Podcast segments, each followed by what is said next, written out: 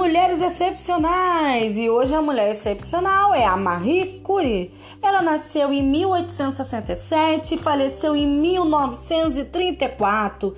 Marie, quem foi Marie? Marie foi a primeira mulher da história a ganhar um prêmio Nobel de Física e não uma, mas duas vezes. Isso porque, apesar de uma infância humilde que não proporcionou as melhores chances de estudos, teve a garra de ir até outro país, buscando sua própria sorte e fugindo das proibições e dificuldades que marcavam o crescimento das mulheres na ciência naquela época.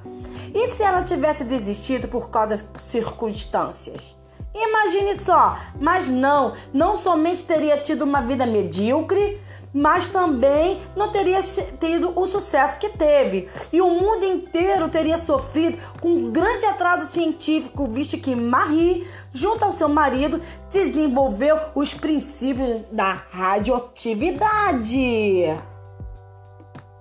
E a radioatividade ela é usada como princípio de materiais para conservação, esterilização de seringas, canalização de vazamentos e oleodutos e por aí vai. Então, hoje foi a nossa mulher sensacional, a Marie.